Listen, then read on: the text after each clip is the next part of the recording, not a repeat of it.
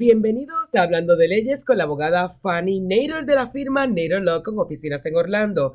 407-688-8896. Le damos la bienvenida a la abogada Fanny. ¿Qué tal, abogada? Muy, buen día, ¿cómo están? Muy bien. Todo bien. Vamos a comenzar en Hablando de Leyes con algo que sucede mucho aquí en el centro de la Florida y son accidentes de autos. Pero también queremos saber porque no solamente son de autos, son de motocicletas. Hay otro tipo de accidente que también crea una situación bastante, podríamos decir, precaria para la persona que lo sufre, ¿no? Si una persona sufre un accidente en motocicleta, abogada, ¿cuáles son los pasos a seguir? Muy similares a cuando una persona se accidenta en un carro, con la diferencia obviamente de que un accidente en motocicleta, la velocidad y el impacto, esa persona pudo haber sufrido daños traumáticos mucho más fuertes que en un carro y en muchas ocasiones hasta muerte.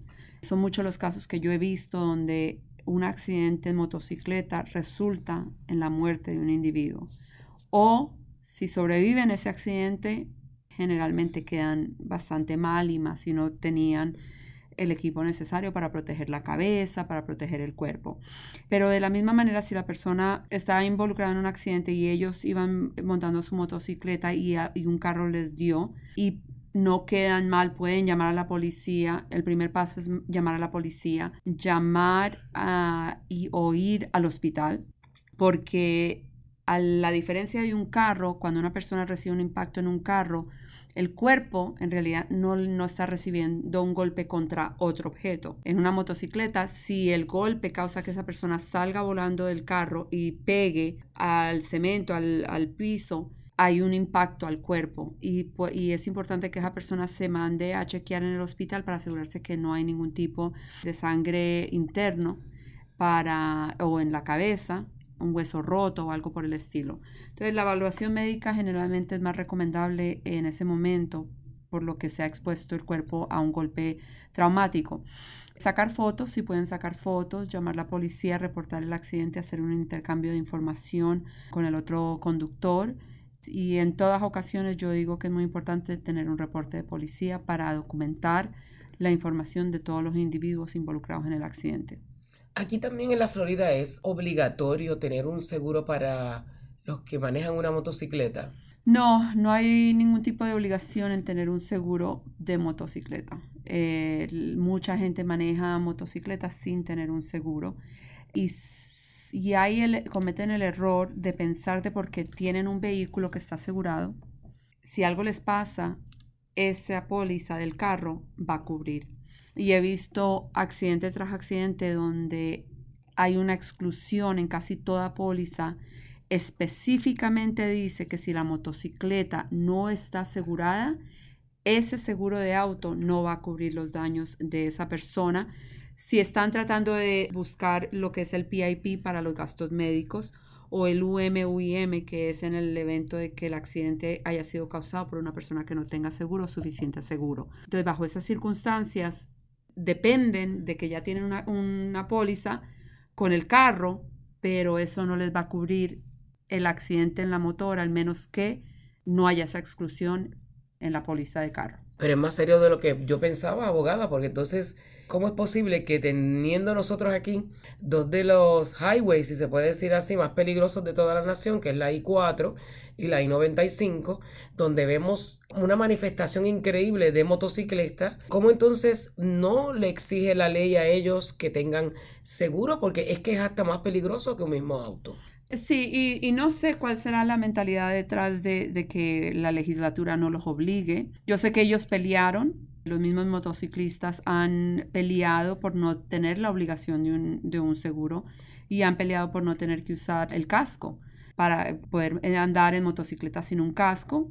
Ellos pelearon por ese derecho, es el cuerpo de ellos y ellos quieren sentir el aire libre, pero es un peligro. El casco salva vidas. se ha comprobado una y otra vez que, que un golpe a la cabeza con casco hace toda la diferencia que si la persona va sin casco. Claro, lo está protegiendo.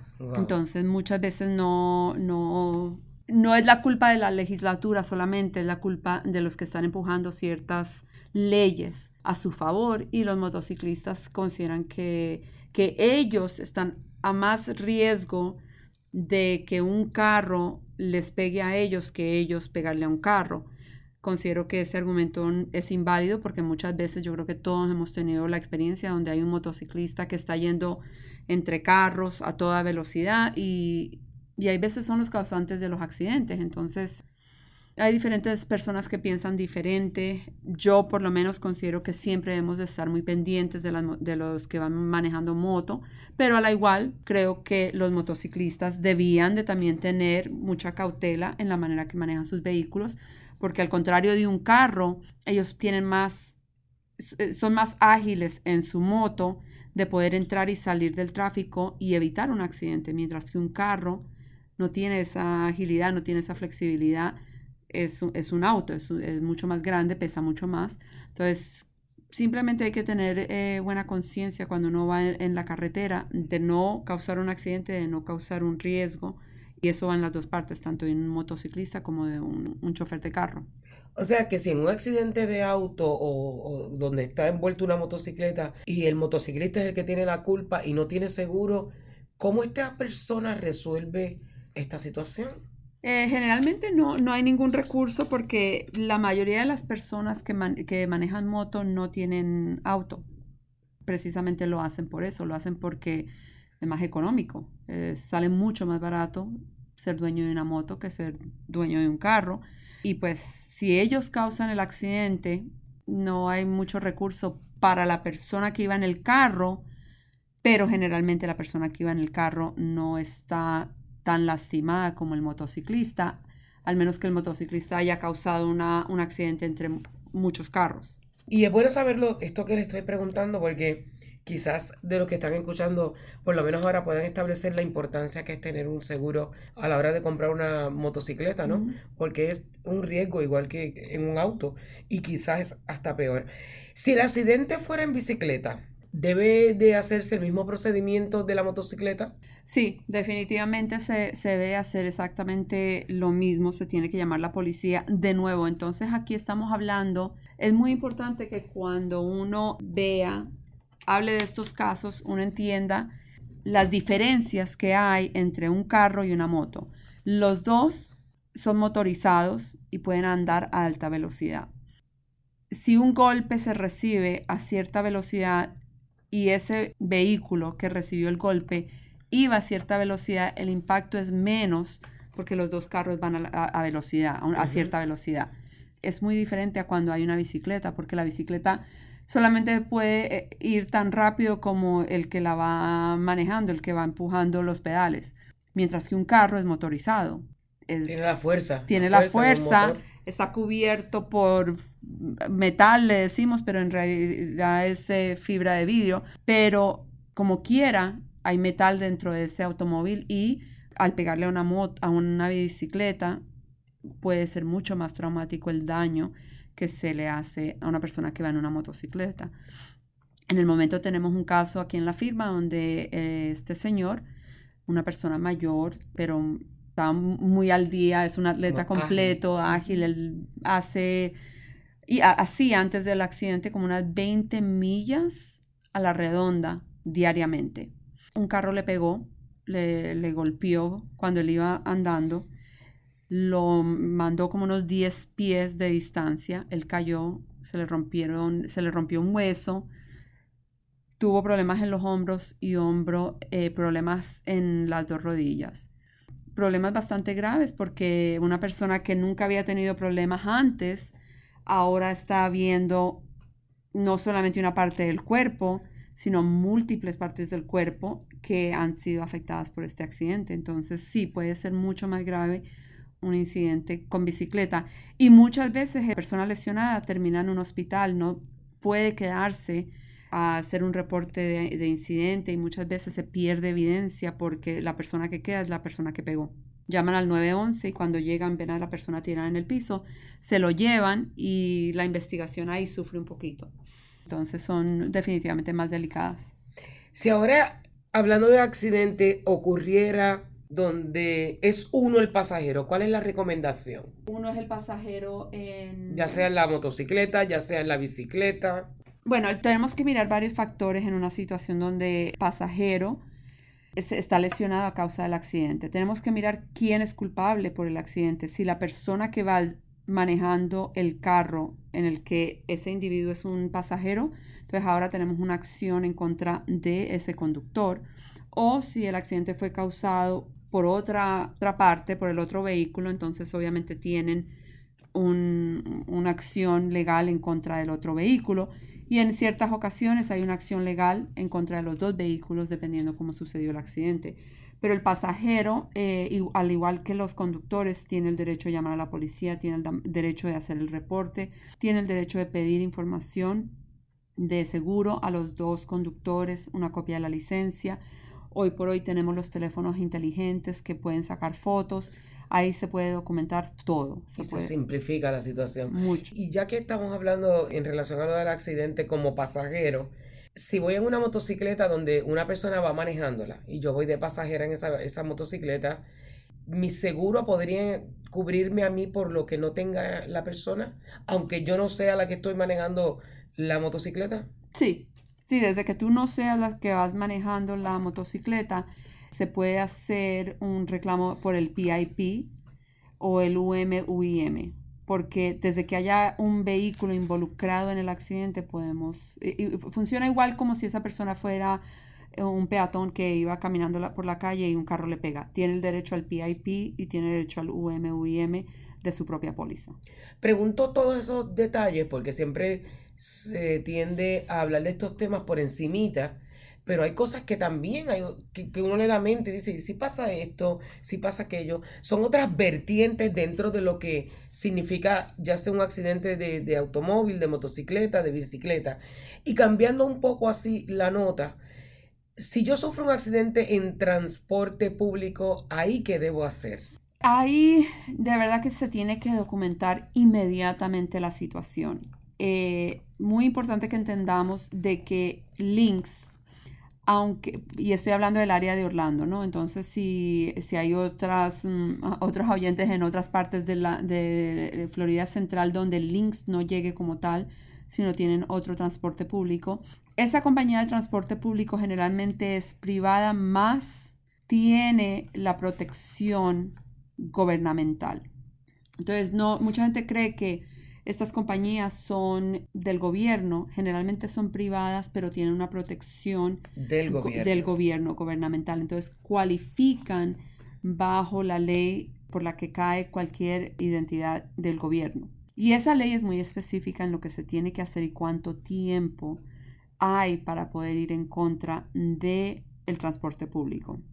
Y eso se tiene que seguir al, al pie de la letra y no todo el mundo tiene el conocimiento de lo que se tiene que hacer en esas circunstancias, pero varía mucho con una póliza regular. Es una póliza como tal, pero bajo un estatuto que protege a las agencias gubernamentales y cubre al transporte público. Pero todo transporte público, por lo menos que pertenece al DINX, tienen cámaras dentro de los buses. Si hay un incidente, sea accidente de carro, o sea que pasa algo dentro del bus como tal. La persona tiene una acción en contra de links desde que podamos comprobar una negligencia, pero es muy importante reportar ese incidente inmediatamente, reportárselo al conductor inmediatamente. El bajarse del bus, irse, no necesariamente va a causar de que guarden o retengan ese video y después van a cuestionar por qué no se reportó inmediatamente.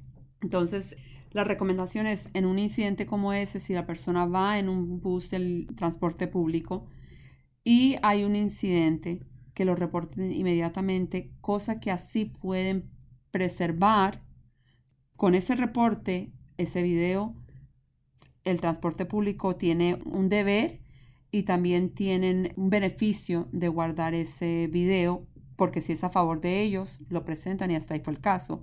Si no es a favor de ellos, entonces lo guardan y lo tienen que guardar, pero uno lo puede pedir. Tengo en este momento un caso donde también es transporte público y el bus iba a alta velocidad en el área que iba eh, manejando ese bus. Parece que eso era, esa velocidad era correcta, pero había mucho tráfico y el, el conductor le dio muy duro al freno y eso causó de que la persona fue tan fuerte el movimiento y todo, se cayera de la silla, se golpeara la cabeza en contra de otra silla y hubieron varios pasajeros que tuvieron el mismo problema. Esta cliente se bajó del bus de la vergüenza, obviamente ya no quería como que decir nada, se bajó, se fue y como a los tres días terminó en el hospital. La cara se le puso negra completamente del golpe tan tremendo que recibió. Se sentía mareada, tenía náuseas, etc. tenía un impacto a la cabeza y esos son algunos de los síntomas. Pero el hecho de que ella esperó tanto tiempo para reportarlo, no pudimos que, eh, bueno, nos han dicho que el video no existe ya. Entonces estamos en esas ahora. Parece que nadie más ha hecho un reclamo, aunque habían varios pasajeros ahí en ese carro, pero por ahora no sabemos que hayan otras personas haciendo reclamo. Lo que queremos decir con esto, o lo que usted quiere decir, abogada, es que ella debió buscar atención médica inmediatamente, porque entonces esto la puso en desventaja a la hora de reclamar, la pone en desventaja a ella. Claro. Porque pudo haber sido, bueno, pues mejor el reclamo, me imagino. Si el accidente ocurre camino al trabajo, ¿cuál sería su recomendación en este caso? Bueno, en esa situación tenemos que mirar varios factores. Si la persona iba en camino al trabajo y al llegar al trabajo es cuando empieza su función laboral. Ese accidente en transporte al trabajo de su casa o del supermercado, donde sea, no cae bajo workers' compensation, compensación laboral, porque esa persona no se considera que todavía que, que estaba trabajando en ese momento. ¿ok? Ahora, si la persona está en el trabajo, vamos a decir por por decir ponchó tarjeta, se considera que esa persona para los efectos está trabajando y todas sus funciones son para el beneficio de esa empresa y sale a comprar una soda y se accidenta. La ley va a ser, la primera pregunta que tenemos que hacer bajo la ley es si esa persona aún haya salido a comprar una soda, continuaba bajo las funciones de trabajo. Es una pregunta bien ambigua porque él iba o ella iba a comprar una soda, pero ella, esa persona pudo haber dicho, voy a comprar una soda, si entra una llamada, pásenme la celular. Ella, esa persona iba a continuar su función de trabajo, es como decir, ir de aquí a la cocina y que de aquí a la cocina se le caiga a uno el techo. Iba uno a la cocina a buscar algo de comer, pero de todas maneras estaba dentro de las horas de trabajo. Entonces, muy similar ese argumento. Se tiene que mirar todos esos factores para poder determinar si esa persona se incluye o no se incluye dentro de lo que es workers' compensation o compensación laboral o si la acción que se va a llevar es por negligencia a una tercera persona. Lo veo mucho en casos de construcción. En casos de construcción, muchas compañías contratan a personas fuera del área y le dicen, van a trabajar, por decir, estamos en Orlando, tenemos un proyecto en Daytona, se van para Daytona, se les paga hotel, están en Daytona una, dos, tres semanas o meses. ¿En qué momento dejan de trabajar mientras que están allá? O están trabajando las 24 horas por tres semanas.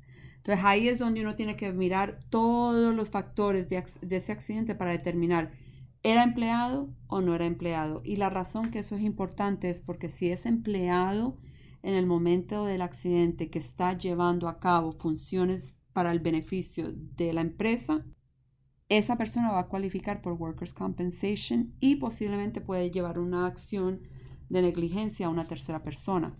Pero siempre tenemos que hacer esa evaluación porque Workers' Compensation bajo el estado de la Florida es primario antes que cualquier otro seguro. Ahora que hablamos de accidentes en camino al trabajo, vamos a suponer que la persona ya está en el trabajo, sufre el accidente, entra aquí Work Compensation. ¿Qué pasa cuando una persona, el médico determina, esta persona no puede trabajar más? ¿Qué papel juega aquí el Work Compensation y lo que te da el beneficio de trabajar en esa compañía? Si es que te da alguno. Sí, generalmente con lo de Workers' Compensation, ahora ellos van a tener un reclamo en contra de la póliza del empleador por los beneficios médicos y por el tiempo que tengan que estar fuera de trabajo. Ahora, si el doctor dice, esta persona simplemente no puede seguir haciendo la función que estaba haciendo en el momento que se accidentó, entonces ahí ya la póliza de Workers' Comp, el ajustador, va a tratar de llegar a un acuerdo con esa persona para poder cerrar el caso y terminar con ese caso de Workers' Compensation. La pregunta después es, ¿qué causó la, eh, la, lesión? ¿Fue una tercera persona? Y si fue una tercera persona, podemos demandar a esa tercera persona por daños, daños y perjuicios tanto en el futuro como en el pasado, reentrenar a esa persona para un nuevo trabajo, pérdida de ingresos, porque ahora esa persona a lo mejor no va a ganar lo mismo que está ganando, porque tiene que reentrenarse para empezar a, hacer un trabajo diferente. Y entonces, toda esta situación que en torno al trabajo, porque es complicado, ya si la persona, definitivamente el médico dice que no puede trabajar, ahí empieza también la situación del seguro social. Se puede definitivamente, eh, si esa persona eh, son muchos los, factores. que se tienen que llevar en cuenta cuando una persona está pidiendo Social Security Disability, por ejemplo, la edad, qué tipo de trabajo hacía, cuánto tiempo ha hecho ese trabajo y cuál es la posibilidad de que esa persona pueda hacer ese trabajo en alguna capacidad. La edad es una de las primeras cosas que miran porque obviamente una persona de 55 años que a lo mejor era mm, cosmetóloga y a causa de el trabajo no puede ahora utilizar las manos para ser cosmetólogo y puede mostrar que ganaba bien y ahora va a tener que buscar un trabajo donde no tenga que utilizar las manos de la misma manera. Posiblemente no hay un trabajo que pueda cubrir esa, descripción o esa limitación. Entonces ahí Workers eh, perdón, eh, Social Security Disability va a tener que entrar y decir, ok, vamos a deshabilitar a esta persona de por vida porque la posibilidad de ellos poder trabajar en lo que hacían antes ya no existe y reentrenarlos es un poco difícil porque qué trabajo vamos a hacer sin utilizar nuestras manos. Y a una edad ya bastante más adelantada que siguen las posibilidades mermando de una forma u otra. Abogada, el tiempo se fue corriendo. este, más rápido de lo que yo pensaba. Así que le damos las gracias como siempre por toda la información que provee a nuestra comunidad. Así que nosotros la, vamos a escuchar la próxima semana por aquí, por esta misma estación y a esta misma hora. Gracias nuevamente por eh, estar aquí escuchando, hablando de leyes con la abogada Fanny Nader de la firma Nader Law. Usted puede buscarnos en todas las plataformas sociales, en Facebook, Twitter, Instagram, bajo el nombre de Nader Law Firm. También puede visitar nuestra página web, naderlaw.com o puede visitarnos o llamar a nuestras oficinas localizadas en Orlando al 407-688-8896. Muchas gracias, abogada. Muchas gracias.